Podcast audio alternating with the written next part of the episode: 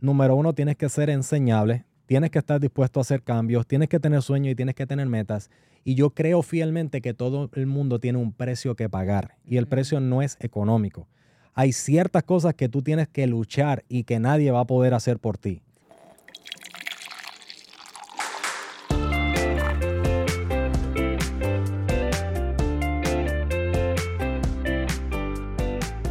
Saludos y bienvenidos a Café on a Budget, tu expreso hacia la libertad financiera. Te habla tu host, Manuel Vidal, y como siempre, me acompaña la mejor money coach de todo el mundo y todo el universo, su Hailey Matos. ¿Qué está pasando, mi gente? Bienvenido, bienvenida a ti que nos estás acompañando en este episodio 171 de Café on a Budget. Hoy 10 de julio de 2023 y este va a ser un episodio súper especial. Estamos bien felices de estar en un espacio distinto, diferente. Si nos estás viendo en YouTube, te estás dando cuenta de lo que estoy hablando en este momento. Así que quédate por ahí porque no te quieres perder nada del contenido y de la conversación que te vamos a traer en el día de hoy.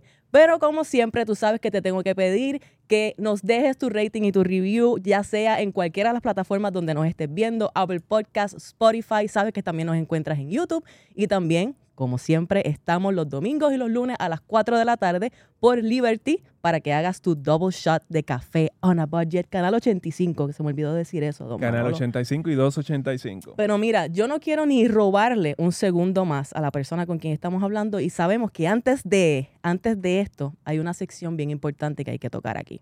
¿Y tú sabes cuál es? Nadie tiene idea. ¿Nadie tiene idea? No. ¿Qué está pasando, Manuel Vidal? Todo el mundo está coreando el qué está pasando con su Hailey Matos y todos saben que es la sección favorita de todos los niños en Puerto Rico. los niños en Puerto Rico me paran en la calle para preguntarme qué está pasando. ¿Qué quieren saber los le creen que es chiste? ¿Tú le creen que es chiste? ¿Qué quieren saber los niños hoy? Los niños hoy quieren saber que mira, Ford, Ford Motors los carros. Está planificando votar al menos mil empleados. Anda, para el ¿Ok? Y contratistas. básicamente van a ser ingenieros los que están votando. Mm. En, la, en Norteamérica. So, básicamente eso es México, eh, Estados, Unidos, y Canadá. Eh, y Canadá, exacto. Qué triste. ¿Por qué? Porque ellos esperan perder 3 billones de dólares, 3 mil millones de dólares en, en el negocio de los eh, vehículos eléctricos. Qué interesante. Eso no es un negocio que ellos acaban de comenzar. Por eso, por eso es que están perdiendo ah, dinero. Entiendo perfectamente. Ok, ¿y qué tú crees que va a pasar aquí? So, mira, aquí lo que, lo que va a estar pasando es que eh, ahora mismo el Departamento de, Energía eh, Federal está haciendo un préstamo de 9.2 billones de dólares. Eso nunca se ha visto antes. Mm. Que se le preste tanto dinero a una empresa privada para que desarrolle un producto. Ok. Este, me pregunto si el gobierno me prestará a mí algo si yo voy y le pido. No. No. No, te van a cobrar. sí. A Ford Ah, pues chévere, bien por ellos, que se lo gocen, que se lo gocen. Pero mira, ¿qué sucede? Que los negocios nuevos eh, tienden a perder eh, dinero por los primeros dos o tres años. Eso es una estadística que hay por ahí. Exactamente, eso es antes de que ellos empiecen a hacer un profit, a hacer, hacer, hacer, algo de dinero. Por eso, hoy tenemos, hoy tenemos a un invitado que nos va a hablar un poquito de, esta idea de, de, crear negocios y cómo nos, nos cómo trabajamos esta idea de que, mira, vamos a perder dinero, pero vale la pena. Bueno, o quizás cómo hacemos para perder menos dinero o no perder dinero en esos primeros años. Mira, el invitado de hoy es estratega de negocios, experto en ventas, emprendedor en serie y como si fuera poco, host del podcast Zona de Progreso. Él es español de nacimiento, pero yo quiero decir que él es hijo adoptivo de Puerto Rico y te lo presentamos aquí, es el señor Daniel Fernández. Vamos a darle una bienvenida a Daniel. Muchas gracias, un placer estar acá con ustedes. Gracias por esa introducción. Súper feliz, 100% de acuerdo. Ya yo soy boricua. Ah. Feliz de vivir aquí. Me encanta Puerto Rico y así que ya soy uno más. Daniel, ¿qué tú piensas de eso de las compañías perdiendo dinero en los primeros años? Mira, yo tengo un punto bien interesante ahí y es que yo creo que siempre ha estado, ¿verdad? El querer emprender, el que las personas quieran hacer negocio. Luego del COVID para acá, se da una fiebre, por decirlo de una manera, donde todo el mundo quiere tener negocio. Entonces yo digo que nada malo con eso, ¿verdad? Yo tengo negocio, me encanta, pero yo creo que el principal problema es que las personas inician negocio por la razón equivocada. Muchas veces la gente quiere tener negocio para ganar más dinero o para tener más tiempo y no necesariamente lo que va a ocurrir al inicio. Ustedes estaban diciendo esa estadística que por el primer año o dos años a lo mejor los negocios pierden dinero. Entonces, ¿qué ocurre? Si se junta que tú inicias un negocio eh, porque quieres más dinero y empiezas a perder, ¿qué va a ocurrir? Vas a ser uno más de las estadísticas que cierran. Entonces, eh, siempre me gusta decir que creo que necesitamos tener un sentido de visión y de misión, algo que sea más grande que nosotros mismos y por lo cual estemos dispuestos a perder dinero un año, dos años o lo que sea necesario, porque entendemos, ¿verdad?, que el dinero va a llegar, no vamos a estar perdiendo dinero toda la vida, porque sí, queremos dinero, pero tenemos que estar dispuestos a, hacer y a cumplir, como quien dice, un vacío, una misión que sea más grande que nosotros mismos. Amén. Amén. Eso es, un asunto de que, de que cuando tú haces un negocio no es un, no es un asunto de dinero, es un asunto de, de, resolver, un, de resolver un problema. Exacto. Exactamente. Y me gusta que sea eso, eso, eso lo que te está moviendo, ¿verdad? Esa misión y esa visión que tú tienes, eso que tú sabes que es tu aportación al mundo, tu aportación en tu vida, puede ser una de ellas, pueden ser múltiples, las que sean, pero que ese sea el driver porque eso es lo que te va a mantener en el negocio, eso es lo que te va a mantener trabajando, intentándolo, siendo perseverante, ¿verdad? Eh, y de eso podemos hablar muchísimo más en este episodio si se nos da entonces el espacio para eso, ¿verdad? Eh, ¿Qué tal si comenzamos por el principio? Vamos, seguro, cuando ustedes quieran, estamos preparados. Este, en las últimas décadas en Puerto Rico eh, se ha estado encontrando con esta dinámica donde es más, son más las personas que se van que las personas que llegan. Eh, nosotros fuimos parte de esa estadística en el 2008, 2009. Nosotros nos fuimos de Puerto Rico, nos fuimos para Washington, D.C., hicimos una vida allá. En ese, en ese mismo momento, eh, Daniel Fernández llega a Puerto Rico. ¿Cómo se dio eso? Mira, yo conozco Puerto Rico de vacaciones a través de un amigo. Eh, tengo 17, 18 años. Eh, comenzando mi vida prácticamente, pensando ya, diciendo qué, qué, es lo que yo quiero hacer en mi vida y demás, teniendo esa incertidumbre, esas dudas, esas curiosidades que todos tenemos. Y un amigo que tiene familia aquí en Puerto Rico me dice que viene de vacaciones a Puerto Rico y me pregunta que si me gustaría venir de vacaciones. Mm. Nunca me va a montar en un avión, prácticamente vacaciones sí, pero dentro de España, lo justo. Y pues literal, o sea, Claro, yo quiero ir, o sea, es algo nuevo, algo diferente. Yo siempre digo que cuando tú vas de vacaciones, no importa que sea el lugar más feo del mundo, te va a gustar porque estás saliendo de tu día a día, de tu rutina. ¿Qué ocurre? Se junta que encima Puerto Rico es hermoso, aquí hay playas, hay montañas, buena comida, buena gente. Y entonces, pues, se junta un poco el, el que llego y comienzo a ver en la vida real todas esas series que yo veía de pequeño, por ejemplo. Mm. En España, en el colegio, en la escuela, es normal, tú vas a la escuela de 8 de la mañana a 1 de la tarde, tienes un receso al mediodía de, de 1 a 3 y media aproximadamente, y entonces regresas de 3 y media a 5. En ese receso hay personas que se quedan en el comedor de la escuela, o si a lo mejor no tienes tanto dinero o tienes algún familiar que te pueda cuidar, pues regresas a tu casa, comes y entonces ves un ratito de televisión. Esas horas yo veía muchas series americanas mm. y cosas bobas como yo digo, la huevo amarilla de los Simpsons, o a lo mejor el ver estas mega urbanizaciones que no tienen las casas verjas al frente, o diferentes otras cosas, ¿verdad? Llamaron demasiado mi atención.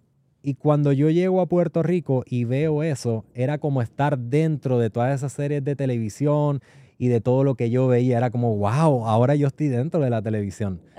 Entonces, pues a esa edad tan joven, 18 años, eh, ya habiendo conocido Puerto Rico de vacaciones, regreso a España. Año 2008, año 2009, gran crisis económica mundial, sin responsabilidades, sin hijos, sin demasiadas ataduras, viviendo todavía en casa de mis padres. Yo digo, a mí me apetece intentar algo diferente. A mayoría de las personas les detiene hacer cosas diferentes. Les da el miedo. A mí me dio miedo no hacerlo. Porque yo digo, ¿qué pasa si yo no me atrevo a dar el cambio, a dar el paso? Y de momento tengo 50, 60 años, me quedé aquí en, España y por lo que sea me casé o a lo mejor no, a lo mejor no soy feliz. Exacto. Yo digo, ¿y qué va a pasar conmigo? O sea, yo no, yo no me quiero arrepentir, yo no quiero llegar a esa edad y arrepentirme de lo que podía haber sido y no fue.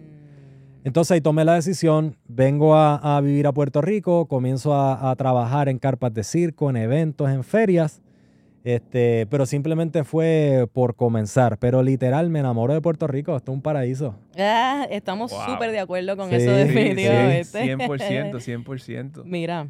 Me llama la atención esto, eh, que tú estás hablando de que básicamente cuando tú tengas 50, 60 años, los arrepentimientos vienen usualmente de lo que no hiciste, de lo que pudo haber sido. Literal. Y no de lo que tú hiciste o de los errores. Y a lo mejor a esa edad incluso, porque eh, vamos a llegar a todos los públicos y todas las edades, a lo mejor alguien nos escucha y tiene esa edad. Nunca es tarde. Nunca es tarde para comenzar algo que tú quieras hacer. Pero yo no quería llegar a esa edad. Yo quería comenzar desde ese momento, no tenía nada que me aguantara y yo dije, es el momento de intentar cosas diferentes en mi vida. Yo tengo una amiga que dice que el mejor momento para comenzar algo siempre es ayer y el segundo mejor momento ahora. Literal. Y esta persona que me lo dijo, yo espero algún día traerla a Café No Budget, es una persona que en, sus treinta y pico con su pareja dijo, ¿tú sabes qué? Yo voy a irme un año a viajar el mundo. Y dejó su trabajo de más de una década y se fue a viajar el mundo. ya tú sabes, ya por ahí te la vamos a traer para que la conozcas también. Hay que hacerlo. Eso tiene que ser un tiempo súper enriquecedor. Un año por ahí viendo culturas, conociendo mundo, agarrando ideas. Mira. Y, lo que te enseña de, de ti como persona. Sí. Exactamente. como que... Pero es interesante porque para mí lo que yo saco de lo que me estás diciendo, ¿verdad? Es que el miedo siempre va a estar ahí. Siempre va a estar. Y tú puedes tener miedo de lo desconocido o puedes tener miedo de arrepentirte de no haber hecho algo, ¿verdad? Así que tú vas a escoger cuál, hay muchos otros miedos, ¿verdad? Pero tú vas a escoger cuál va a ser el miedo que te va a permitir moverte hacia adelante y eso fue lo que tú hiciste. Así que me encanta. Otra cosa, yo también quisiera que los recesos en la escuela aquí o los fueran recesos aquí fueran, de tres horas. La famosa siesta española. yo recuerdo cuando fuimos de honeymoon a España que a esa hora no encontrábamos nada abierto, no habían café, no había tiendas cerradas. Y no hay y no hay un banco en una plaza donde sentarse porque está todo el mundo tomándose la siesta. Ni hay un banco un banco de dinero abierto tampoco, ah, había que esperar, es una cosa bien bien bien Diferencia de culturas. Pero mira, me encanta eso de que llegaste aquí y llegaste aquí en una, en una época como Manuel dijo en la que nosotros nos estábamos yendo, una época donde había crisis financiera entonces, ¿cuál era la situación en España financieramente en ese momento? ¿Eso era algo de lo que tú estabas consciente? Pues mira, este, sí, yo creo que la crisis económica fue en todos lados. este, incluso antes de venir a vivir a Puerto Rico, ya yo había tenido una experiencia en el campo de los negocios este, a baja escala. Mi papá tenía compañía de construcción. Eh, a los 16 años yo tomo la decisión de dejar de estudiar, no me gustaba estudiar. Y mi papá me dice, mira, puede ser plomero, eh, en España se le dice fontanero, o electricista yo le dije, mira, electricista ni para el carajo, porque eso da corriente, este mejor plomero, que es difícil que me ahogue. Así que pues arranco por ahí, comienzo a descubrir cómo trabajaban los plomeros en el negocio de mi papá, aprendo y comienzo a hacer diferentes, diferentes experiencias y todo. Eh, hago, empiezo a hacer remodelaciones de apartamentos, de casas, de todo, utilizando el nombre del negocio de mi papá. Mm. Tengo un equipo de trabajo que hacía las remodelaciones, yo hacía la conexión con los clientes, eh, y entonces ahí es que conozco Puerto Rico y me desvío un poco de ese negocio, lo descuido un poco y como quien dice, pues me afecto económicamente. Pero no solamente yo, mi papá perdió su negocio y cantidad de personas perdieron empleo, o sea, económicamente España y el mundo entero, pero España se afectó demasiado. Gracias a Dios yo era demasiado joven y pues simplemente era como que una experiencia más, o sea, no, no, me, no me afectaba demasiado. La realidad del caso es que la decisión de mudarme de España para Puerto Rico nunca se trató de economía. Mm. Se trató de que dentro de mí yo quería intentar algo diferente en mi vida. Eh, años más tarde yo descubro que el éxito no se encuentra en un lugar, el éxito se encuentra dentro de nosotros. Entonces la parte más importante es que tú estés en el lugar que verdaderamente tú quieres estar. El dinero tú no tienes que hacerlo, el dinero está en todos lados. Es que tú te desarrolles y te capacites para que sea una persona capaz de recolectarlo. Pero tú lo puedes hacer aquí, tú lo puedes hacer en Estados Unidos, tú lo puedes hacer en España, tú lo puedes hacer donde tú quieras. Pero es que verdaderamente, como quien dice, eche raíces en el lugar que verdaderamente tú quieras estar. Y yo escogí intentar algo diferente en mi vida. Gracias a Dios fue en Puerto Rico. Creo que es un lugar hermoso y perfecto para trabajar. Trabajar duro y trabajar inteligente porque verdaderamente aquí tú puedes lograr absolutamente todo lo que tú quieras. Uy, me encanta. Eso está, eso está durísimo. Eso está durísimo porque es, es un asunto de que nosotros nos estamos yendo de la isla porque pues, aparentemente por falta de oportunidades. Y tú encuentras la oportunidad aquí en la isla, en ese momento que aparentemente estamos pues struggling, básicamente. Exactamente. Interesante que nos encontramos aquí entonces, solo Dios sabe cuántos años después. Así eh, Después que nosotros pasamos 12 años allá, nos damos cuenta de lo que tú acabas de decir, ¿verdad? Nos tomó ese tiempo y ese trabajo y ese desarrollo y darnos cuenta de que habían cosas con las cuales no nos sentíamos cómodos para decir, espérate, donde yo siento que yo quiero estar en este momento, ya no es aquí es allá de vuelta, hay que volver para Puerto Rico, hay trabajo que hacer allá. Y es como tú dices, hay espacio para trabajar, hay oportunidades de más, hay que trabajar duro e inteligente. 100%. Y, pero los, los espacios, las oportunidades están porque tú eres un vivo ejemplo de eso, ¿verdad? Sí, a mí siempre me gusta y, creo que es bien importante recordarlo. Eh, tú tienes que comenzar por donde quiera que estés, pero no conformarte con ese lugar. Cuando yo llego de España a Puerto Rico, en el lugar donde yo comienzo es montando carpas de circo, eventos, ferias, ganando el mínimo, cogiendo un sol terrible en el Irán Bison. Uh, eh, pero como el dinero no me daba, y yo me di cuenta que ese lugar que me rodeaba era simplemente algo temporal que yo iba a utilizar como un apalancamiento porque yo no me quería quedar el resto de mis días ahí, pero tenía que aprovechar esa oportunidad. Tenía que ser agradecido con eso. Pero yo vendía piña colada, nachos, eh, espaditas, hacía lo que tuviera que hacer extra para generar una peseta extra por venta o un dólar extra por venta para económicamente poder mejorar y prepararme para cuando la oportunidad se presentara.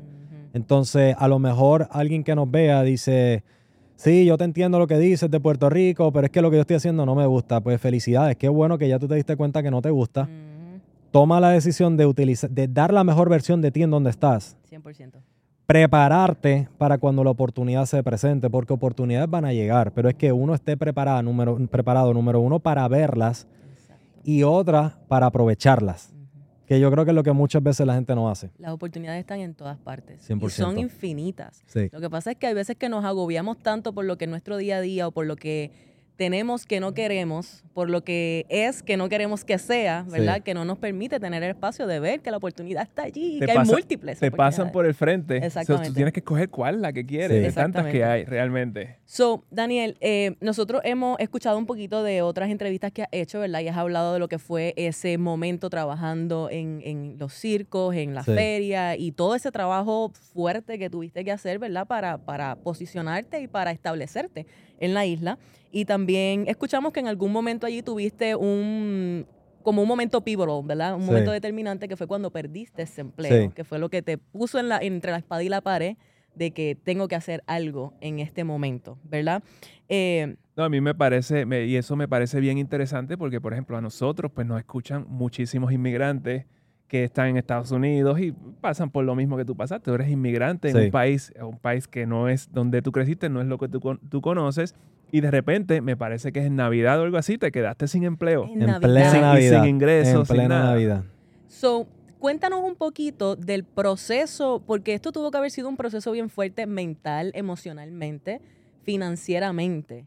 Desde ese momento en el cual tú pierdes ese trabajo, que eso te trae, ¿verdad? No sé hace cuánto tiempo fue eso. Eso fue Navidad del 2011. Eh, el empleo que tenía lo pierdo justamente ahí siempre la mentalidad de, progresar, de avanzar, de mejorar todo lo que me rodea ha estado.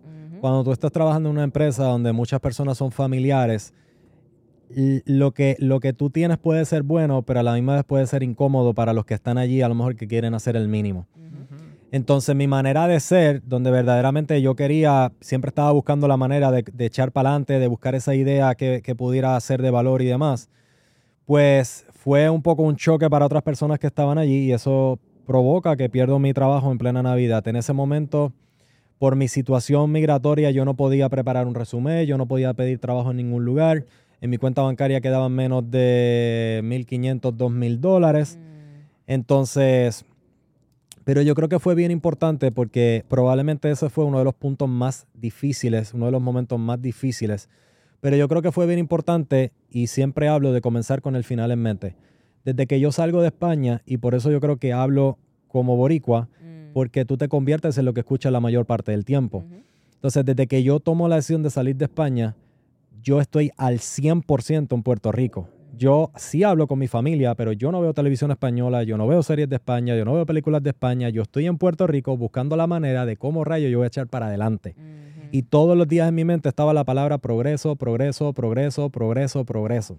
Entonces, cuando llegan los momentos malos, cuando llegan las caídas, los problemas, las circunstancias, porque van a llegar, simplemente para mí nunca fue una opción regresar. Incluso, yo recuerdo una llamada con mi madre donde ella se entera la situación por la que estoy pasando y me dice, ya sabes que las puertas de mi casa siempre están abiertas para ti yo le digo a, mi madre, te lo agradezco, pero regresar nunca va a ser una opción. Yo vine a tener éxito, no vine a intentarlo. Entonces, en lo que quiera que tú vayas a emprender, número uno, tú tienes que prepararte internamente y mentalmente para sobrellevar absolutamente cualquier cosa que tengas que, sobre, que sobrepasar. Y adicional a eso, sin dar pena a todos los que te rodean, porque mi familia nunca se enteró de lo mal que yo lo estaba pasando, ni a lo mejor ahora que estamos un poquito mejor, saben todo lo bueno. Entonces yo nunca estuve eh, ahí como que, ay, mira qué mal, mira qué... No, pues yo no quiero darle lástima a nadie. O sea, yo soy grande, eso me hizo independiente, ¿verdad? El, batallar todos esos problemas. Había días mejores, había días peores. Había días donde simplemente lo que tenía ganas era de separarme, irme a mirar al final del mar allá detrás de, los hoteles en condado, ir a ver dónde se junta el cielo con el agua, respirar un poco y decir, ok, mañana es otro día para seguir intentándolo. Pero... ¿Qué, tú crees que, tú crees que te sostuvo durante ese tiempo difícil? Mira, yo creo que nosotros tenemos que desarrollar la, la capacidad mental. Cuando yo pierdo mi trabajo, automáticamente lo que empiezo a hacer es prepararme. Hay un libro que para mí fue, fue clave, que es el libro que ahora mi sobrino que está aquí con nosotros, este, que llegó ayer de España, le dije tienes que leer. Este, y es Padre Rico, Padre Pobre. Ese libro es un libro demasiado sencillo de leer. Creo que es un libro que siempre tenemos que tener a la mano. Ese libro me enseñó ciertos principios básicos que hoy en día yo aplico en el negocio, en los negocios. Y también la película del secreto, la ley de la atracción cuando todo estaba fatal, tú tienes dos opciones de, de qué tú quieres creer. Tú quieres creer el drama que te rodea o tú quieres creer la realidad que tú quieres comenzar a vivir. Entonces yo escogí comenzar a crear mi realidad. La realidad es la que tú crees por realidad, no la que estás viviendo a tu alrededor. Entonces yo dije, ok, este, este, esta película yo la vi cientos de veces, comenzó a dar forma a mis pensamientos. Esos libros comenzaron a dar forma a mis pensamientos. Y aunque es verdad que había situaciones, problemas para lo de inmigración, problemas económicos, si yo salía de mi casa yo tenía que, gastar un dinero que no necesariamente tenía. Entonces, pero al revés, yo comencé a utilizar lo que tenía de la mejor manera posible y a buscar una salida. Me encanta. Varias cosas ahí. te, voy a dar, permiso primero. No, empieza tú. Eh, el The Secret, eso ha sido. Y, Padre Rico, Padre Pobre, hello. Aquí tenemos un episodio en Cafana Budget. Si eres nuevo en el canal, hay un episodio de Padre Rico, Padre Pobre que lo resumimos. Me encantaría poder decirte el número del episodio. No me acuerdo. tú, dale Qué bendición. Algún día yo voy a tener ese problema. Entonces, la ley de la atracción, ¿verdad? Que también no es la única ley universal que existe, pero es el hecho de que tú em, vas a recibir lo que tú atraes, ¿verdad? Y tú vas a traer lo que tú vibras. Y si tú estás en una posición difícil, si tú te quedas en, esa, en ese papel de víctima y pobre yo, este problema y esta cosa, pues estás vibrando bajito, mi gente, porque estás vibrando desde la escasez, desde el miedo, desde la tristeza, desde todo ese tipo de cosas. ¿O de qué manera yo puedo elevar mi vibración para atraer mejor y eso incluye abundancia, dinero, todas estas cosas. Y relaciones, y relaciones porque muchas veces la gente que está alrededor tuyo están, eh, ¿cómo se llama?, reforzando esa idea de que, digo, mira, me falta todo, todo me falta, no tengo nada. Exactamente. Y te recuerdan los problemas todos los días. Ah. Y ahí es donde tú dices, espérate, espérate, yo te quiero, yo te adoro. Es correcto. Pero te necesito lejos en este momento. 100%. Tengo que buscar otra persona, tengo que buscar otro grupo, otro círculo que me aporte que me permita, que me sostenga en una vibración más alta. Y cuando hablamos de vibración más alta, no te creas que esto es una cuestión, uh, estamos hablando de, formas de sentirnos, de vivir, de nuestro día a día. Estamos en, paz, estamos en armonía con lo que hacemos, tenemos, eh, tenemos ímpetu, estamos emocionados, tenemos energía para las cosas que queremos hacer, ¿verdad? Nos sentimos agradecidos, que esa es la base de todo. Eh, y quizás, ¿verdad? Esa, esa práctica de irte a mirar el mar donde se une el cielo con el mar, era la forma en la cual tú ibas a elevar, a elevar esa vibración y a conectar contigo mismo. Y, yo creo que todo comienza siempre por nosotros, a través del tiempo, ¿verdad? Yo creo que hasta incluso de niño, ya yo comencé inconscientemente, una ignorancia absoluta, pero ya yo comencé un poco a trabajar en mí. Mm. Yo me acuerdo de pequeño, uno no entiende cuando su papá y su mamá trabajan tanto tú no entiendes lo que ellos están haciendo porque tú eres un niño, tú no sabes lo que es el trabajo. Y hay muchas veces, eh, si mi papá y mi mamá me enseñaron algo, es el trabajo duro. Mm. Entonces, yo soy el pequeño de tres hermanos y hay muchas veces que yo veía a mi papá y a mi mamá trabajando tanto, hasta tan tarde y todo, que a lo mejor en mi ignorancia yo me sentía hasta un poco solo. Claro. Y yo no lo sabía. Y ese estar un poco solo muchas veces me llevaba a estar conmigo mismo, a llorar a veces, a pensar, a irme en los viajes que se van los niños. Pero todo eso yo creo que comenzó a darle forma a lo que es conocerse uno mismo y que más adelante en el tiempo fue importante porque yo descubrí cuando las cosas no iban tan bien en Puerto Rico que era importante sacar un momento, no es que vas a sacar una semana y te vas a ir a no hacer nada, pero yo sacaba un ratito, una tarde, un día si era necesario. Pero la parte importante antes de mirar para afuera es comenzar a mirar hacia adentro y darte cuenta de qué es lo que sientes, qué es lo que es importante para ti, qué es lo que verdaderamente tú quieres. Y el pasar tiempo conmigo mismo, el vivir solo por años acá en Puerto Rico, siguió alimentando eso.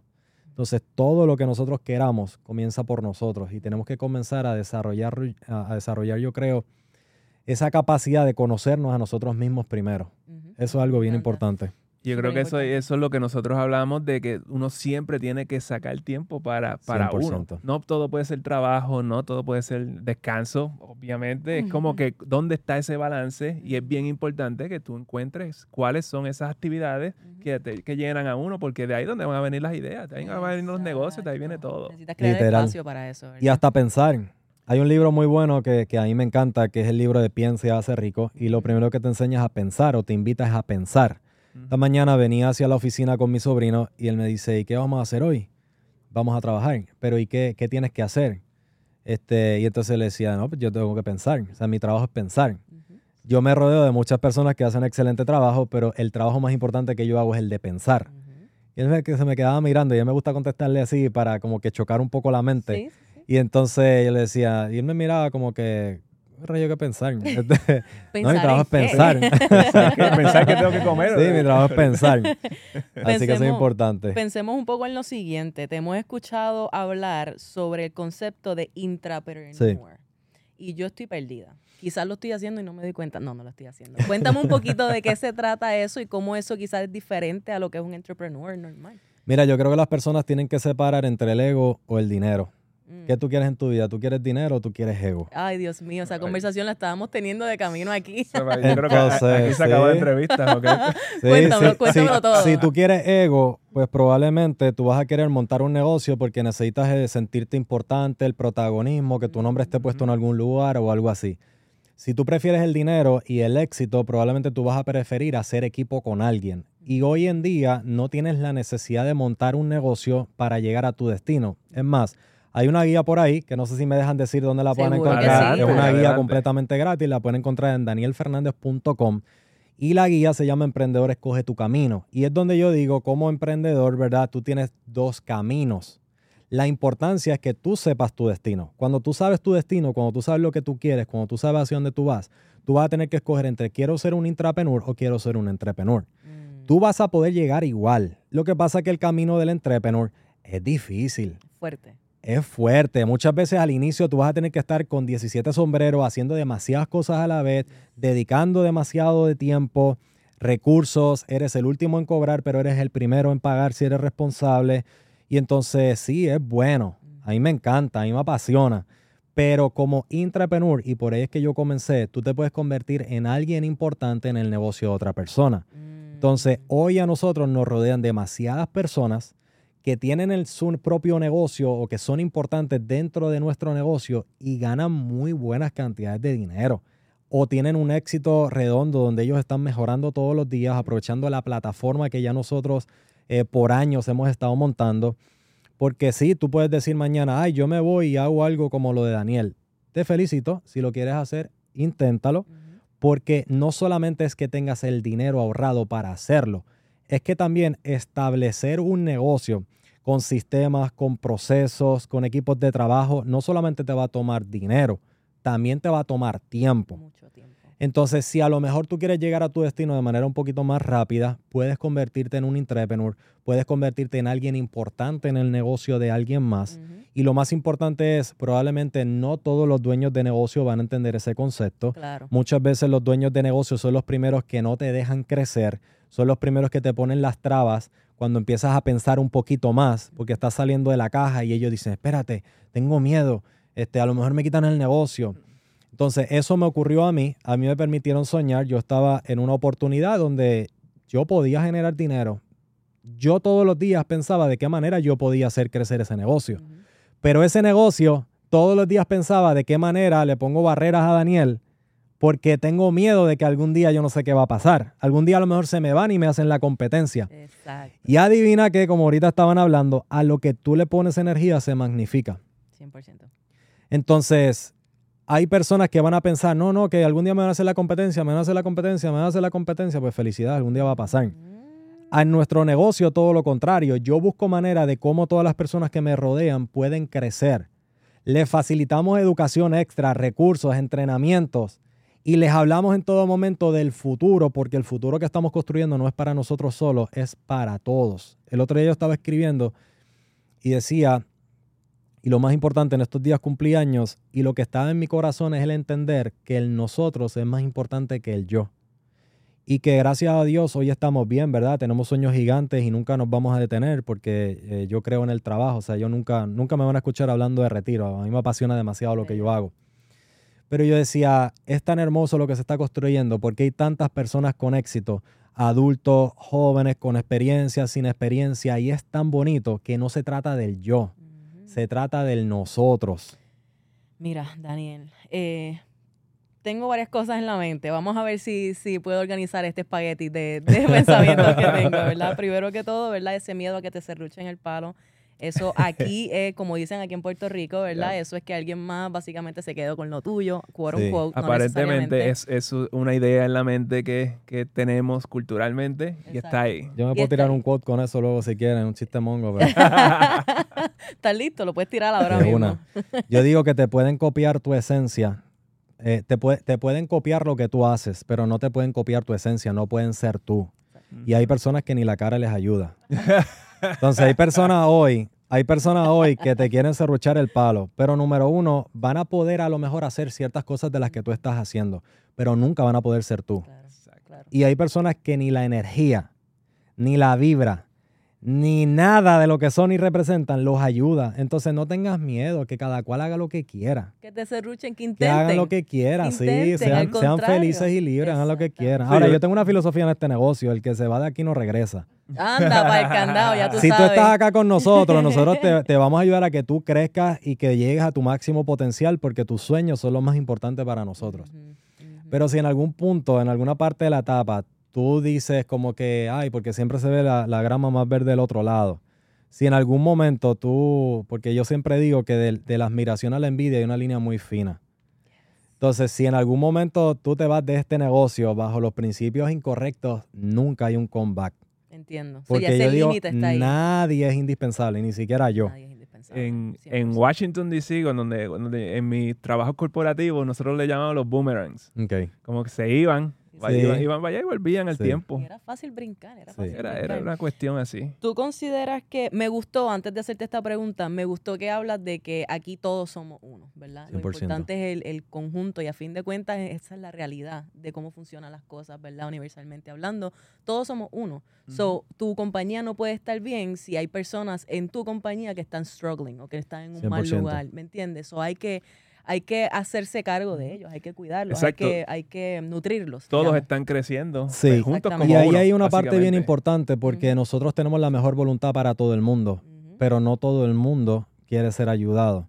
Entonces, eso no significa, mis palabras no significan que yo voy a cargar a nadie. Mis palabras significan que yo voy a buscar crear el medio ambiente ideal para que el que quiere pueda. Pero hay personas que simplemente no quieren o hay personas que a lo mejor y, está muy de moda eso, ¿no? Mi mentor, mi mentor, mi mentor. Suena hermoso. No, Daniel es mi mentor, pero al final del día hago lo que me da la gana. Exacto. Entonces, no es eso. No, yo no voy a cargar a nadie. Yo aprendí de una persona en el pasado que yo nunca voy a hacer nada por alguien que lo pueda hacer por sí mismo. Yo te voy a ayudar, te voy a dar las herramientas. Vamos a crear un ambiente que te va a inspirar a que tú crezcas, que te va a permitir soñar, que te va a llevar a pensar que verdaderamente es lo que yo quiero hacer en la vida pero yo no te voy a cargar. Exacto. Y entonces, adicional hay algo, yo siempre digo, aquí puede llegar cualquier persona y esto es un árbol que da frutos. Aquí, gracias a Dios, estamos bien, todos los días estamos trabajando para más, este, todo el mundo estamos como quien dice alineado en los diferentes departamentos y los diferentes negocios y todo. Pero tú cuando llegas aquí, número uno, tienes que ser enseñable, tienes que estar dispuesto a hacer cambios, tienes que tener sueños y tienes que tener metas. Y yo creo fielmente que todo el mundo tiene un precio que pagar y el precio no es económico. Hay ciertas cosas que tú tienes que luchar y que nadie va a poder hacer por ti. Ahorita estábamos hablando del gimnasio. Yo quiero tener el mejor cuerpo. Llevo años batallando para tener el mejor cuerpo de mi vida, la mejor condición física de toda mi vida. Yo puedo contratar un trainer para que me ayude, pero yo no puedo pagar al trainer para que lo haga por mí. Entonces, hay cosas que el ambiente te va a ayudar, pero hay cosas que te pertenecen. Y cuanto más te tardes de pagar ese precio, más te vas a arrepentir en el camino, porque la oportunidad sigue pasando. Mira, esto aplica a ti, estés donde estés, ¿verdad? Si hay un, si tú tienes un espacio en donde hay un grupo de personas que están echando para adelante, que están tratando, ¿verdad?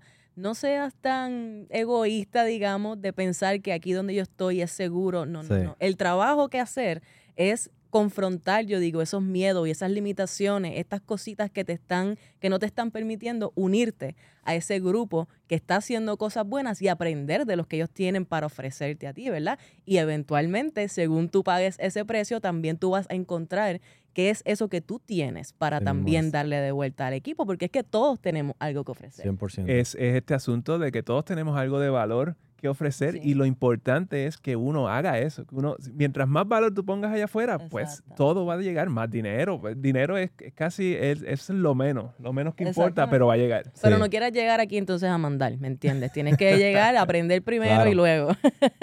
este, vamos a hablar un poquito de metas, porque Tú tenías una meta de ganar 58 millones, creo que fue el año pasado. Vendimos 58 millones. vendieron 58 En el momento que pusimos esa meta, apenas habíamos logrado el año anterior 3 o 4 millones de dólares en ventas. Wow.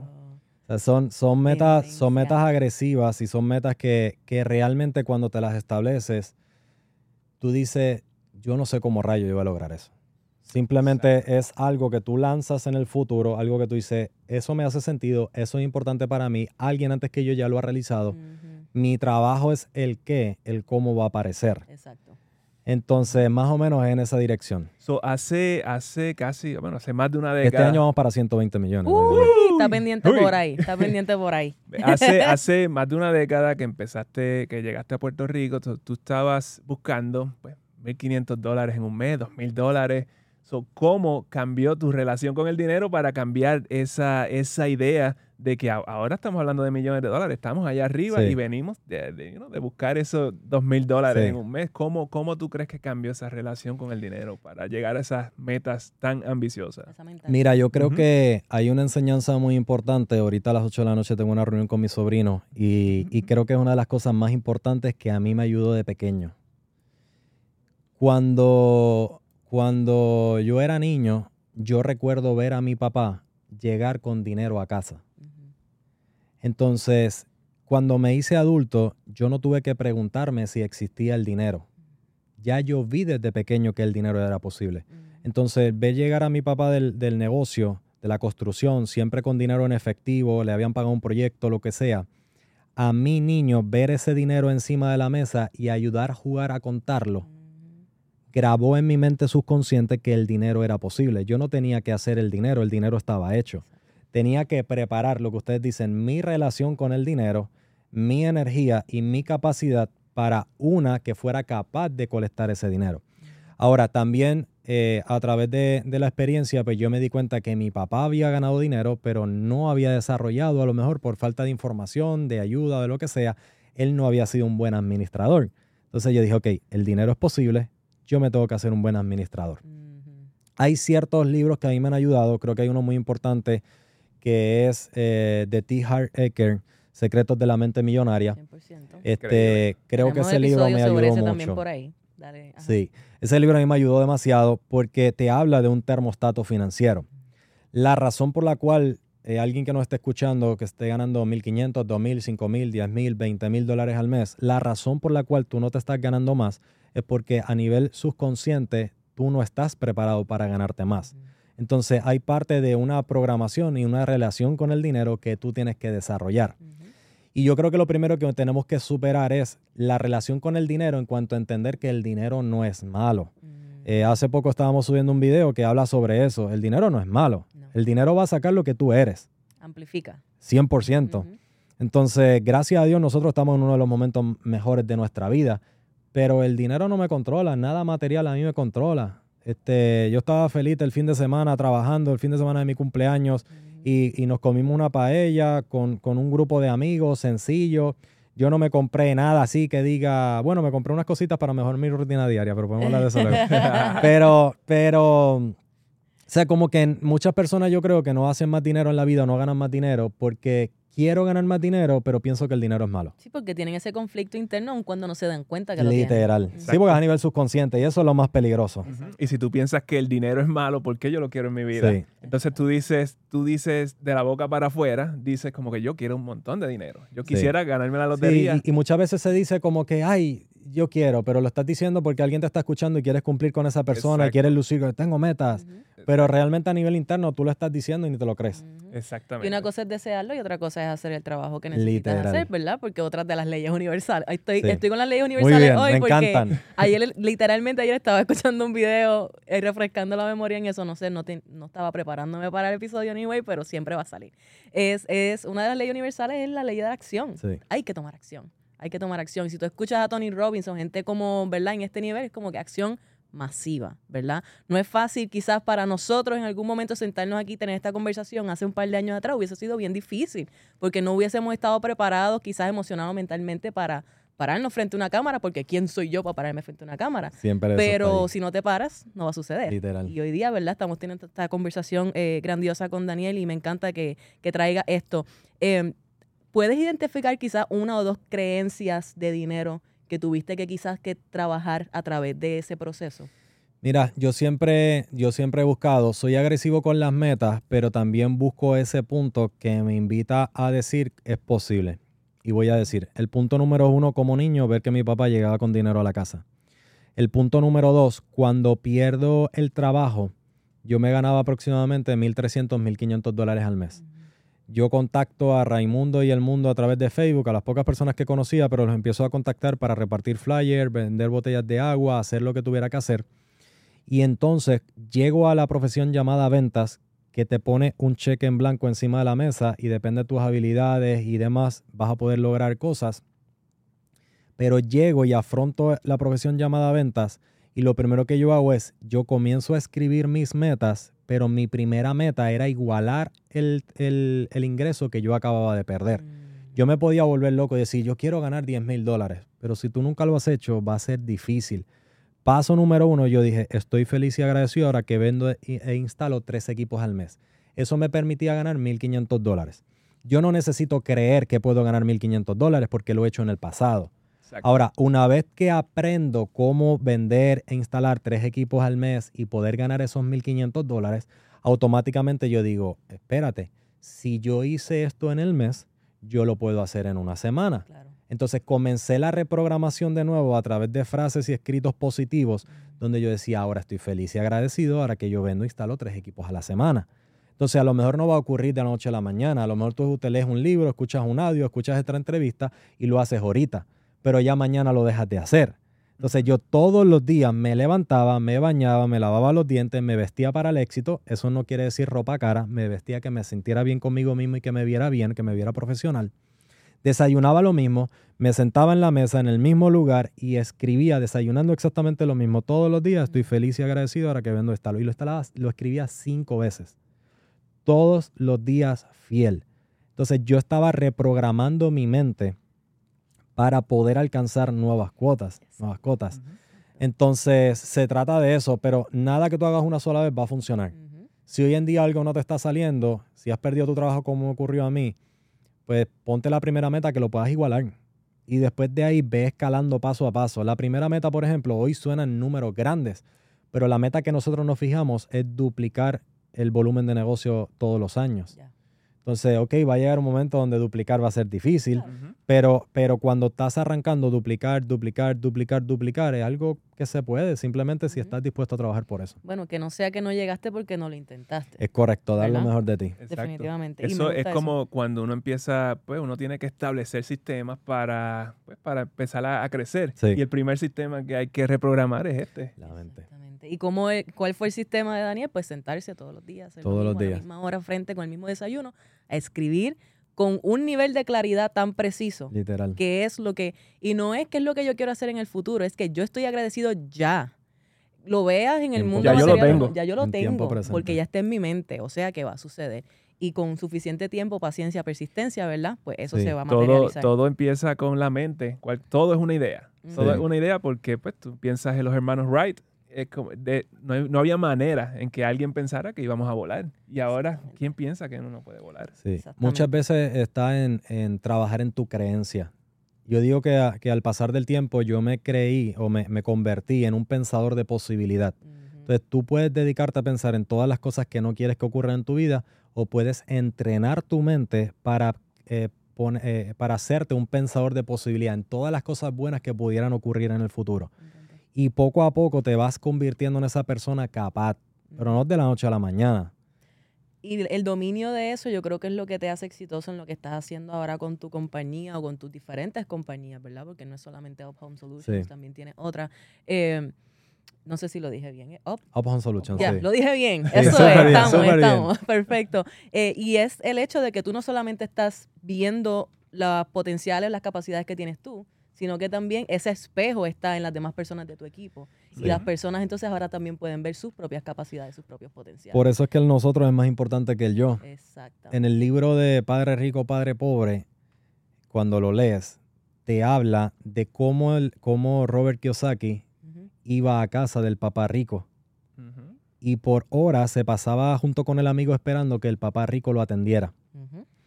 Y entonces veía unas señoras que pasaban, un señor de construcción que pasaba y salía y se reunía con el papá rico. Y ellos estaban allí sentados simplemente mirando, pero no entendían. Y era el papá rico reuniéndose con los diferentes líderes de los negocios de él.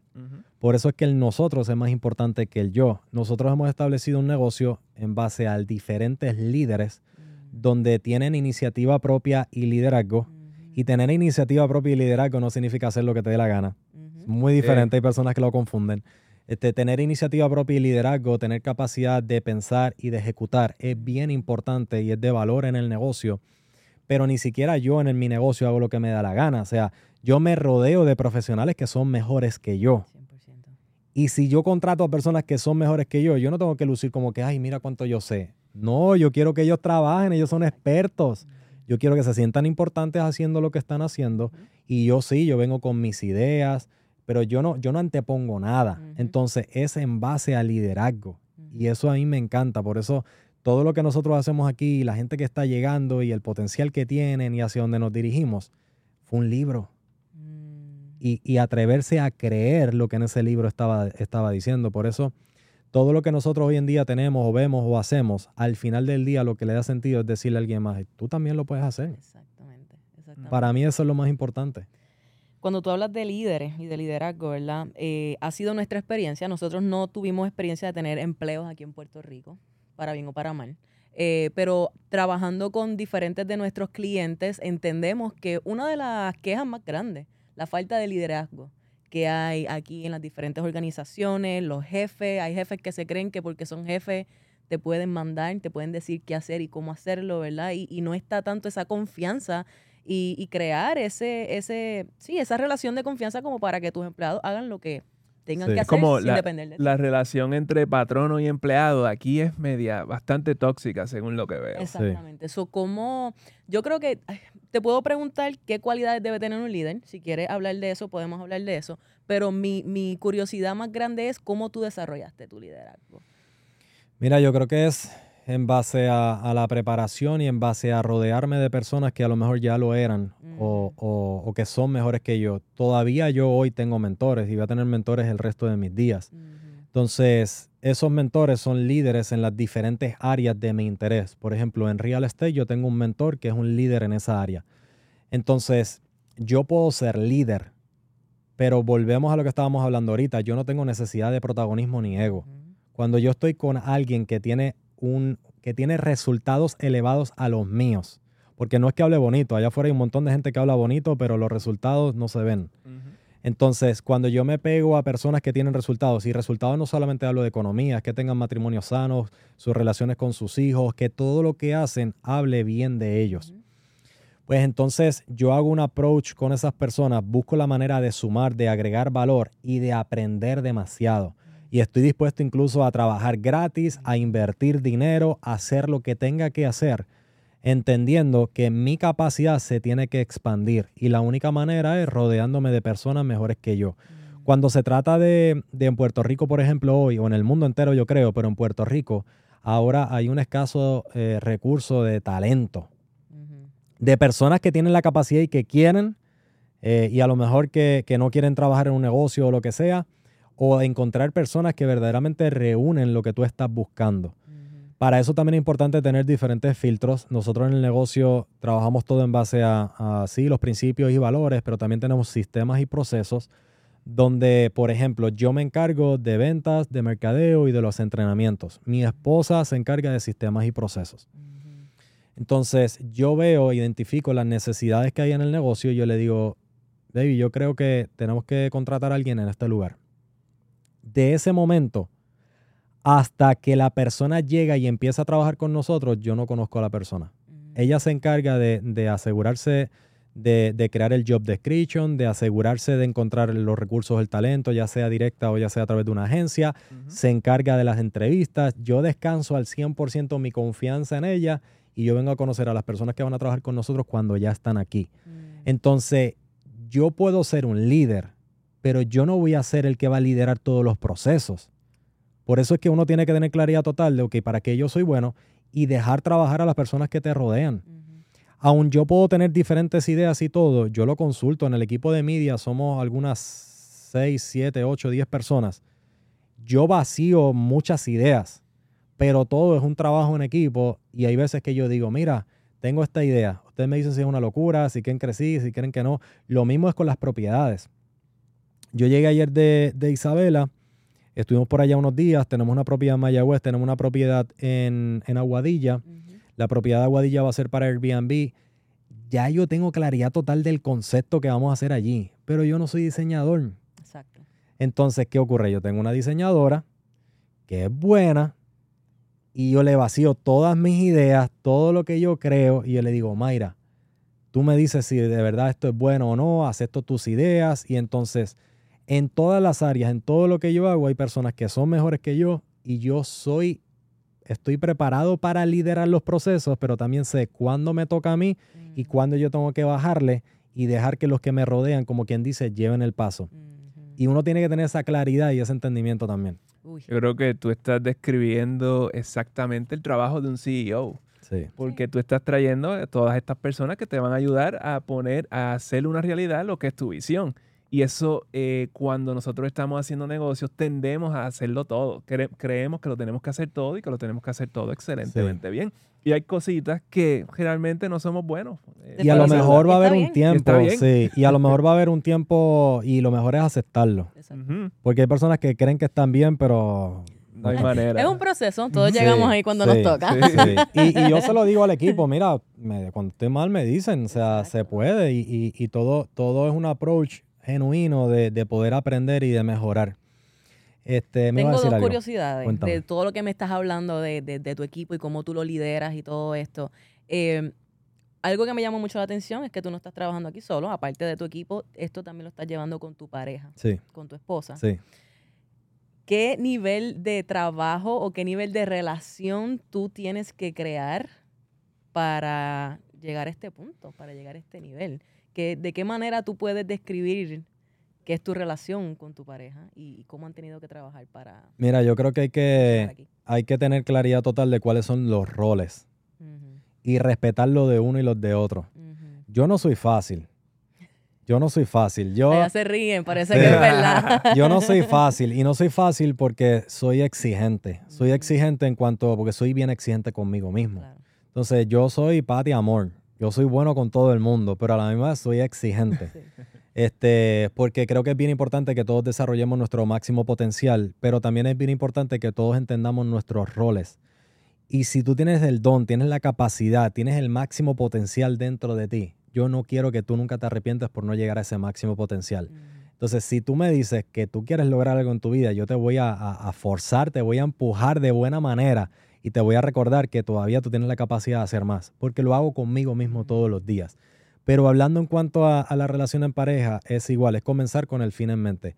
Me acuerdo que estábamos en este trabajo eh, y había, vendíamos unos productos, el regional manager de todos los Estados Unidos y Puerto Rico estaba aquí y yo me acuerdo que yo le hice la pregunta, oye, yo estoy pensando, en ese momento Naya estaba trabajando en un banco, en, una, en, una, en la posición eh, donde se hacen las alertas y todo eso. Una posición del banco que es bien negativa. Una posición de banco que al banco no le produce dinero, le cuesta dinero, pero obligatoriamente tiene que estar ese, ese una, departamento. Una regulación. Sí, tiene que estar ese departamento. Y ese lugar era bien negativo.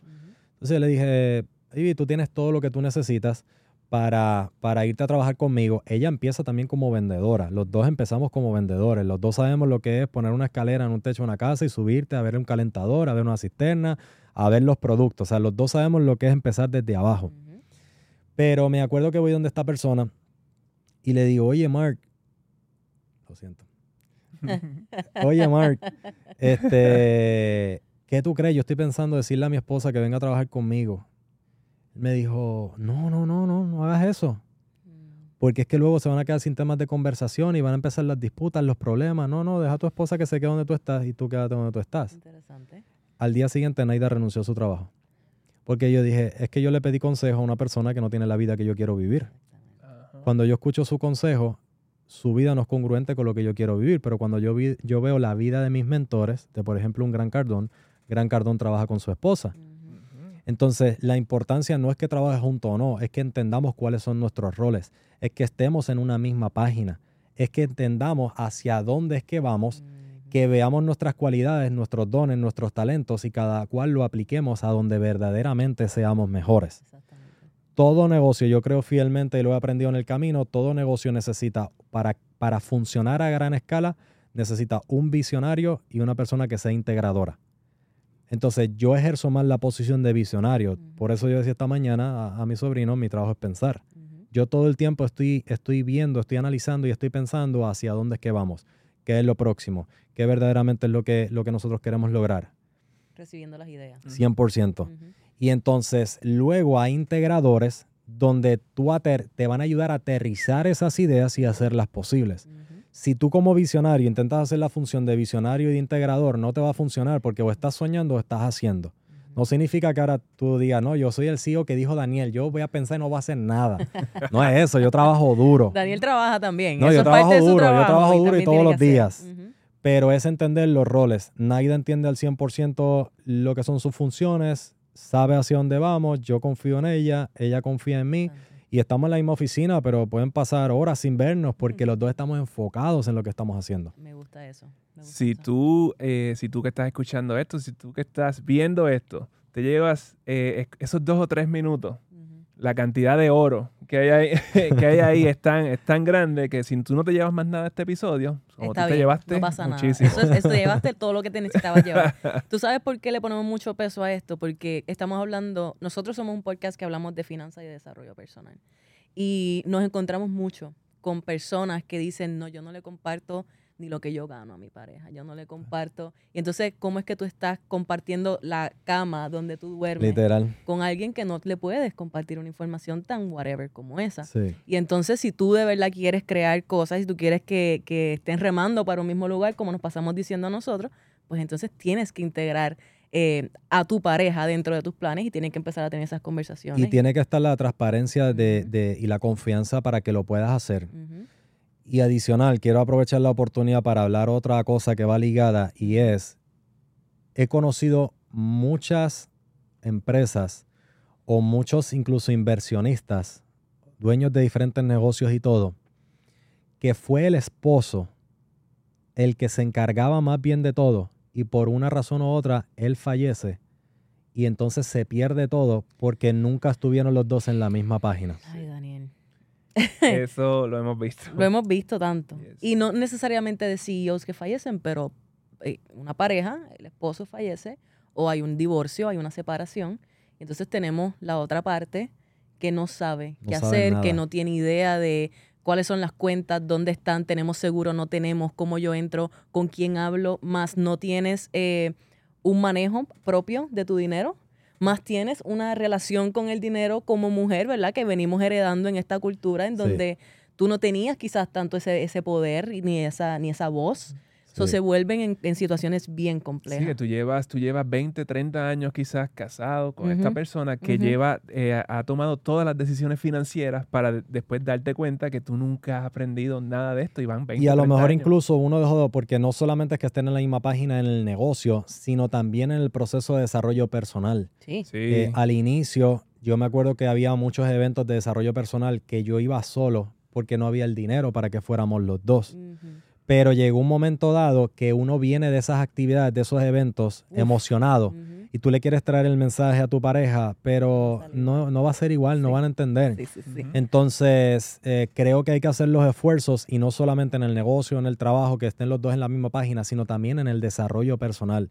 Que los dos se estén preparando, que los dos estén mejorando en una misma eh, dirección, porque de verdad todos los días nosotros nos cuidamos y nos preparamos como que la vida va a ser enormemente larga pero a la misma vez hoy tenemos que trabajar en el presente para que si Dios quiera que no algo llegara a pasar, que todo siga corriendo sin ti. Y creo que eso es verdadero liderazgo. 100%. 100%. Así que trae a tu pareja a la mesa. El mejor proyecto que tú puedes tener con alguien más es el de eh, diseñar tu vida con tu pareja, sea financiera, financieramente, desarrollo personal, todo y te quedaste sin, sin temas de conversación con tu pareja.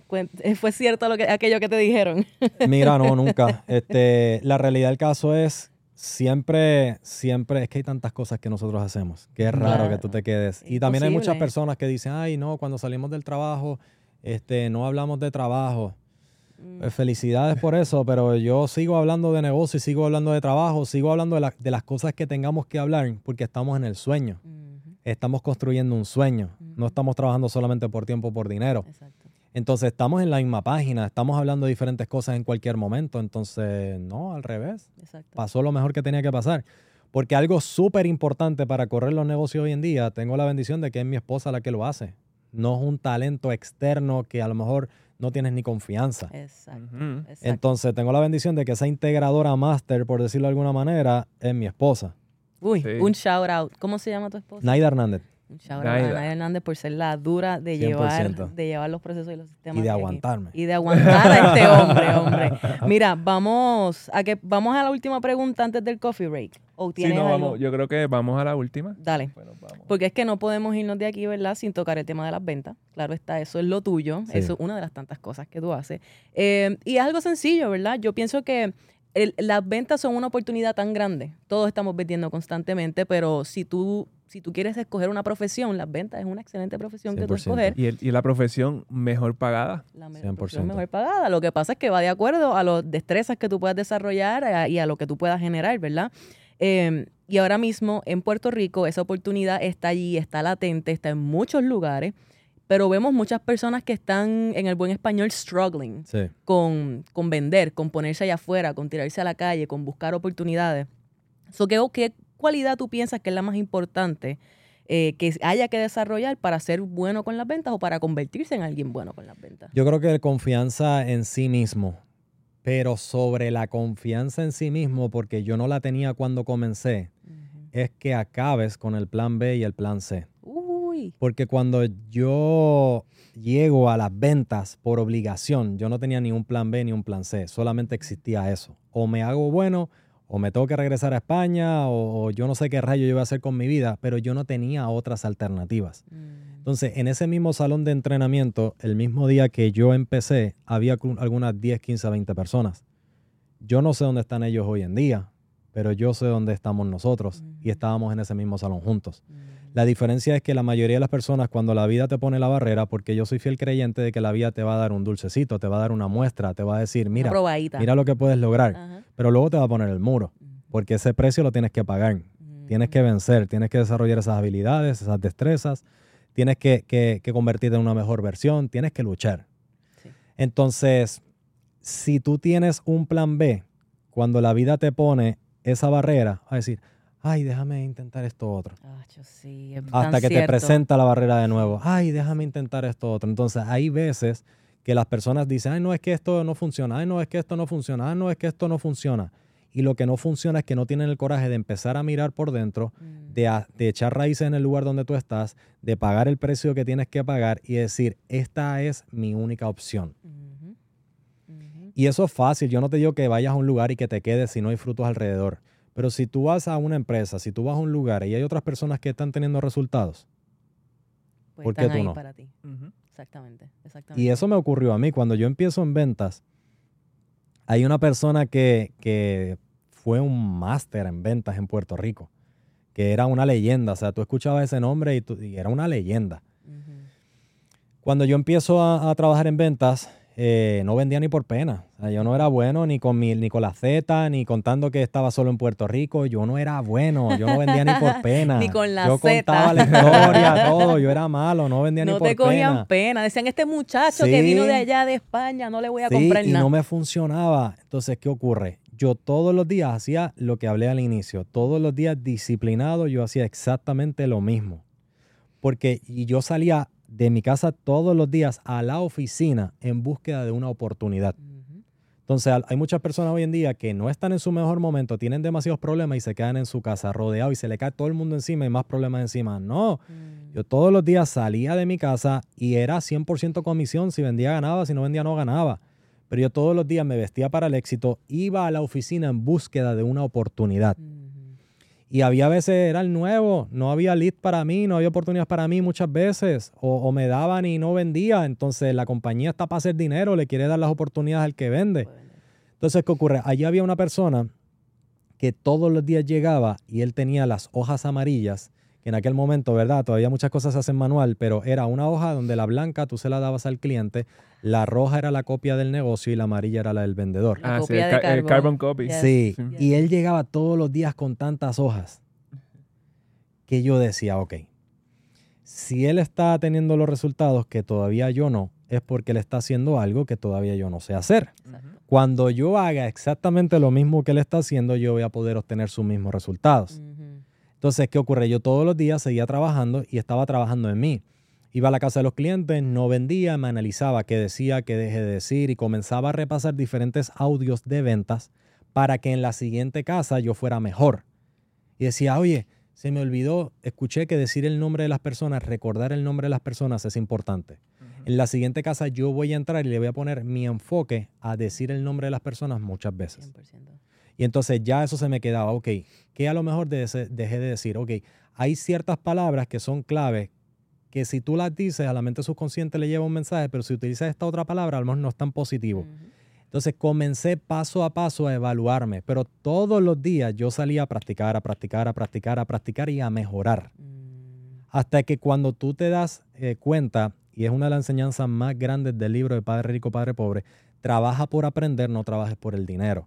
Porque cuando tú estás trabajando por el dinero, en tu cara se te nota que lo que quieres es el dinero de los clientes. Se te nota, es La una energía. desesperación Te huele en la desesperación. Correcto. Entonces, cuando tú te enfocas en mejorar, cuando te enfocas en tratar a las personas bien, cuando te enfocas en interesarte genuinamente, cuando menos te des cuenta, obtienes la venta. Así mismo. Entonces yo me enfoqué en mejorar. Sí tenía problemas porque yo tenía que echar gasolina y el dinero no estaba entrando. Mi primer mes yo hice apenas 400 dólares. Entonces, pero yo me di cuenta y gracias a Dios no tenía otras alternativas. Yo no podía preparar un resumen ni pedir trabajo en ningún lugar. Entonces, cuando llegué a esa sala de ventas, a ese entrenamiento, ellos no me preguntaron si me podían dar trabajo. Yo tampoco dije que no lo podían hacer. Así que simplemente empecé. Uf. Tener un sueño, no tener alternativas y darme cuenta que ahí había frutos y que todo dependía de mí, fue lo que nos llevó a día de hoy a donde nosotros estamos. Ir detrás de eso sí o sí, mi gente, como si no hubiese más ninguna opción, porque es como yo estaba diciendo, ¿verdad? Las opciones son infinitas, pero tú tienes que saber escoger cuál es esa que tú quieres. Eso es como bueno, los tiempos de los romanos y eso, que ellos iban a una batalla y lo que hacían era quemaban todos los puentes atrás. Literal. Como que tienes que ir Literal. más que para el frente. Burn all Literal. bridges. No, eso Literal. fíjate, yo me lo llevo, me lo llevo personalmente porque yo soy el tipo de personas que a mí me encanta hacer muchas cosas. Y ahí pues tengo muchos intereses y siempre estoy pensando como que esto por aquí le estoy dando a esto por aquí un poquito y a esto por acá por el lado. Y puede funcionar para ciertas cosas, pero cuando tú quieres vender y quieres crecer algo, tú necesitas enfocarte en eso directamente. 100% de Así acuerdo. que me llevo ese nugget 100% de Daniel de acuerdo. Yo diría, dedícate a una sola cosa hasta que te hagas libre. A una sola cosa. Y hay muchas personas, ¿verdad? O en estos días, eh, Adriana me decía, Adriana trabaja aquí con nosotros, me decía, oye, esta persona escuchó que tú dices pon todos los huevos en la misma canasta y no está de acuerdo. Y yo lo entiendo perfectamente porque es que no, no, no ha escuchado cuál es el concepto todavía. Exacto. Pero el que fue uno de los hombres más ricos del mundo, JP Morgan, decía, pon todos los huevos en la misma canasta, pero asegúrate de mirar la canasta. Entonces hay muchas personas que quieren diversificar y lo hacen demasiado temprano y entonces no vas a hacer nada ni demasiado bien ni grande porque tu atención está completamente dividida. Y lo dice mi mentor también, Gran Cardón. En parte de mi historia hay un momento que yo estoy en ventas, pero hay un momento que me desvío a otra cosa y yo perdí, me atrevo a decir, millones de dólares simplemente porque mi atención se desvió. Gran Cardón dice, el mayor error que cometen los emprendedores es que comienzan su segunda fuente de ingreso cuando la primera todavía no está lo suficientemente sólida y cuando son dos cosas que no tienen que ver la una con la otra. Correcto, correcto, me gusta. Em, y yo creo que eso funciona a tal nivel que JP Morgan está muerto y todavía sigue siendo el hombre más rico del mundo. Literal, literal. Hasta después de muerto, mi gente. Así es como funciona la cosa. Y me gustó sobre las ventas, ¿verdad? Vamos ahora al coffee break, así que por ahí vamos. Eh, me gustó cuando hablaste de las ventas sobre el hecho de que el enfoque es en genuinamente ocuparte y, tener ese interés por la persona, tener esa curiosidad por la persona, cuál es la necesidad que tiene, cómo yo te puedo servir. Y desde allí esa venta se te va a dar y el dinero va a llegar. Si estás como que yo necesito esta venta, necesito esta venta, necesito esta venta, no se te va a dar. pensando en ti. No se te va a dar, exactamente. Y eso es algo que nosotros hemos aprendido, obviamente nosotros podemos aprender mucho de venta. Gracias a Dios eh, hemos aprendido también mucho de venta. Eh, y una de las cosas que se nos dice, y me gustaría si tienes una opinión sobre esto, escucharla, es que a las personas no les gusta que les vendan.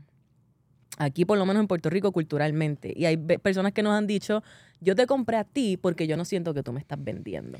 Sí, porque dice que las personas no le compran a, los vendedores, les compran a los amigos. Entonces, desarrollar el arte y la destreza de cómo en una hora o en dos horas o en tres horas la persona a nivel subconsciente puede sentir como que te amo, o sea, como que pareciera que yo te conozco de toda la vida. O sea, ahora mismo nosotros tenemos vendedores que desarrollaron la habilidad que entran a una casa y lo importante es hacerlo de manera genuina, pero entran a una casa y dos horas después las personas al despedirse los están invitando a ver televisión o le están diciendo te quiero mucho, mijo. Ay, Dios. Y tú dices, ¿cómo rayo? En una hora tú pasaste de ser desconocido a amigo y decir te quiero mucho, mijo. Me encanta. Entonces, eso es desarrollar el noble arte de interesarte genuinamente en los demás, porque todo el mundo compra cosas a diario y vende cosas a diario. Lo que sucede es que ciertamente las personas no le, gustan no le gusta comprarle a los vendedores, le gusta comprarle a las personas que conocen, que sienten de confianza. Pero la raíz de eso es que el ser humano no es bueno tomando decisiones.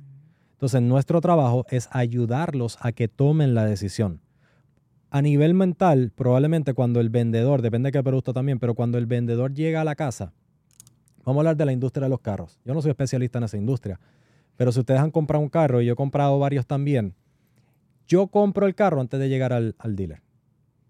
Ya tú sabes lo que quieres, ya tú sabes cuánto vas a pagar o a qué te refieres con eso. Y un vendedor que está con nosotros acá, me acuerdo una vez cuando empezamos en las placas solares, salimos de una residencia de las placas solares y él me dice, oye Daniel, ¿tú crees que estos clientes van a comprar las placas solares? Y yo le digo, sí, ellos las van a comprar las placas solares, lo que yo no sé si lo van a hacer contigo. Nosotros, nuestros clientes, antes de verlos, ya ellos tomaron la decisión de comprar. La cosa es si tú eres alguien de confianza para ayudarlos a tomar esa decisión. Entonces, allá afuera hay muchos productos, hay muchos precios, hay muchas compañías, pero el cliente va a comprar número uno cuando confían en ti. Número dos, cuando el producto es el que están buscando. Y número tres, cuando pueden confiar también en tu negocio, en tu empresa. Uh. Pero todo comienza contigo. Yes, yes, me encanta eso. Me encanta eso. eso. está bien brutal porque algo, por ejemplo, si tú traes como, como tú bien dices la industria de los carros, ¿cuántos dealers no venden el mismo carro? El mismo carro. Y uno tiene que preguntar, ¿y por qué conmigo? ¿Por qué, en mi dealer? ¿Por qué, a mí como vendedor si hay tantos vendedores? ¿Qué tú estás haciendo diferente? ¿Qué tú estás haciendo diferente? Te estás interesando en la persona, ¿verdad? Y estás buscando soluciones para servirle a esa persona. Es venir desde el servicio. Bueno, Manolo, yo creo que, y Daniel, Es tiempo de llegar al coffee break. Vamos al coffee break porque nos hemos extendido, pal, y yo, creo que podemos estar otra hora. Sí, no, pero hacemos después. después. So, el coffee break, el coffee break son básicamente las mismas cuatro preguntas que le hacemos a todos nuestros, seguro. este, invitados. Sencillo. Aquí, y el número, número uno es, ¿te gusta el café? Me gusta el café. A través de una experiencia de negocio, yo no tomaba café. A través de una experiencia de negocio aquí en Puerto Rico, aprendí a tomar el café y hoy ya no puedo vivir sin él. Anda para el candado. Pero tiene que ser negro y sin azúcar. Y sin azúcar. Suele de los que fuerte de. Literal. de hecho, shout out a Up Home Solutions que nos recibió aquí con cafecito. porque imagínate, sin café yo no puedo grabar. Me gusta. So, la segunda pregunta: ¿qué libro? Y ya nos has dado varios libros, así que puedes repetir alguno y hacerlo cortito o darnos uno nuevo. ¿Qué libro sobre mindset o emprendimiento o liderazgo en este caso le recomendarías a nuestra audiencia de Café No Budget? Si me quitaran todos los libros que existen, y, hay que tener mucho cuidado porque hay muchos libros malos, este, si me quitaran todos los libros que existen y me dijeran quédate solamente con dos, eh, me quedaría porque tengo una relación demasiado especial con ellos, con Piense y Hacer Rico y con la ciencia de hacerse rico. Me quedaría con esos oh. dos, lo leería todos los días durante el resto de mi vida y estoy seguro que podría lograr absolutamente todo lo que me proponga. Me encanta. Uh. Y ese libro de Piense y hágase rico, Think and Grow Rich, fue uno de los libros que para, para Bob Proctor también, ese era el Mi abuelito Bob. El abuelito Bob. que siempre, siempre estaba abierto en el escritorio. Que Dios lo tenga en la gloria. Próximo. ¿Qué rutinas eh, tú tienes en tu día que tú crees que son indispensables para tu éxito? Mira, ahorita cuando estaba hablando de que no me compré nada para mi cumpleaños, este, yo creo mucho en dividir mi agenda en tres cosas. Número uno, trabajar en mí. Número dos, trabajar en mi negocio. Número tres, trabajar en mi libertad y tiempo con mi familia. Mm. Entonces, la parte de trabajar en mí, eh, Ahí me encanta, ¿verdad? Yo me considero que somos atletas de alto rendimiento de la vida. Si tú no estás bien, nada lo va a estar. Entonces siempre estoy buscando esas maneras de qué yo puedo hacer para estar mejor, para poder desempeñarme mejor en las siguientes áreas. Entonces, hoy en día eh, siempre estoy buscando la manera de mejorar esa rutina de, cómo comenzar mi día.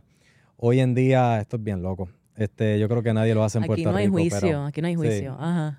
Eh, estoy montando en mi casa un espacio, voy a llamarlo de alto rendimiento, donde todos los días comienzo con el cold plunge. este, el cold plunge está aquí en oficina ahora, está por los pasados meses, ahora me lo voy a llevar a casa porque voy a reestructurar un poco esa rutina. Eh, luego hay una terapia roja, hay una terapia de vibración, hay una terapia de oxígeno mm. y un poquito de, de cardio en, a baja intensidad. Después de hacer eso, vengo a la oficina y hago mi, hago mi rutina de ejercicio normal y por mínimo, mínimo, mínimo una hora ver diferentes videos o leer algo que siga alimentando la mente y preparándome para el día. Eso es indispensable, eso no puede faltar. Por lo menos esta, esta segunda parte, todo lo que estoy añadiendo ahora, el cold ya estaba, el sauna ya está, eh, es añadir esas cositas extra. Así que entiendo que ya tengo todo montado en los próximos 15 días a un mes.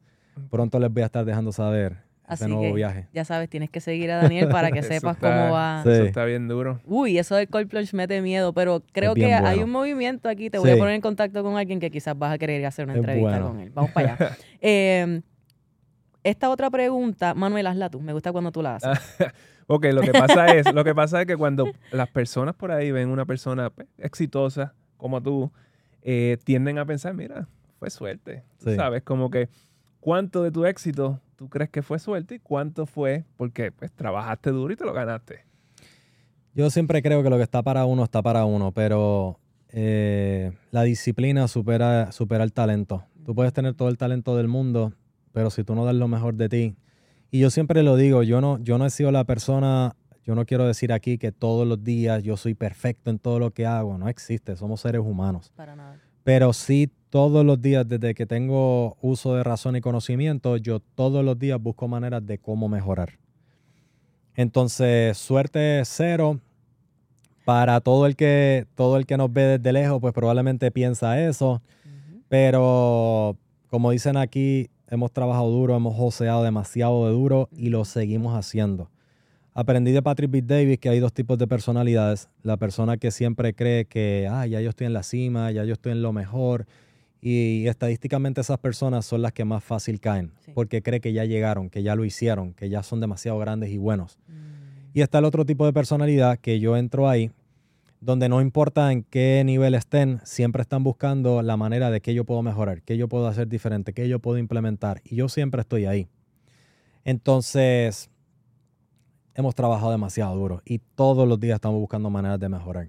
No hay forma de decir que fue suerte. Cero No, suerte, no cero manera. suerte. Y es importante también que, recono- que sea un reconocimiento que hagamos de que nuestra naturaleza es de continuar expandiendo. Sí. Nuestra naturaleza es de continuar buscando cómo mejorar en las diferentes áreas de Sí. nuestra vida. Así que cuando nos acomodamos en ese comfort zone y tú te sientes un poquito incómodo, es porque es natural que te sientas incómodo Sí. allí. Aun cuando tus rutinas te digan que eso es lo chévere, aun cuando pues eso sea lo más fácil que hacer. Pero naturalmente tú como humano es, está en ti el expandirte y el de continuar creciendo, ¿ok? Así que no vayas en contra de lo que ya es natural. Literal. La última pregunta del Coffee Break para ti, Daniel, es ¿qué es para ti libertad financiera? Hacer lo que quieres cuando quieres, como quieres. Así de simple. Así de sencillo. Sencillo. Eso no, no es una cantidad. Y yo creo que experimenté un poquito de eso el año pasado, cuando vino mi, mi- mi madre y mi sobrino por primera vez. Eh, por 10 años yo no cogí vacaciones o no hice un viaje por placer. Hice muchos viajes por entrenamientos, por aprendizaje, por mentoría. Mm. Entonces sentía un poco que debía devolverle ese tiempo de calidad a mi madre y a mi sobrino porque uno nunca sabe. Cuando yo me fui de España, mi sobrinito era un bebé. Entonces yo me perdido demasiadas cosas. Y sentía un poco, sobre todo por mi madre, que tenía que al menos, si iban a estar 15 días, darle esos 15 días de calidad porque uno nunca sabe. Entonces, en esos 15 días nosotros hicimos un plan donde conocimos Puerto Rico, co- lugares y sitios donde nunca habíamos ido. Eh, arrancamos desde Guaynabo, nos fuimos para Aguadilla, de Aguadilla nos fuimos para La Parguera, La Parguera nos fuimos para Cabo Rojo, de Cabo Rojo nos fuimos para Orocovi, de Orocovi nos fuimos para Río Grande, alquilamos un barco y nos fuimos con el grupo de gerentes para Culebra y pasamos unos días más en, en el área de, de Río Grande y también creo que fuimos a Icacos.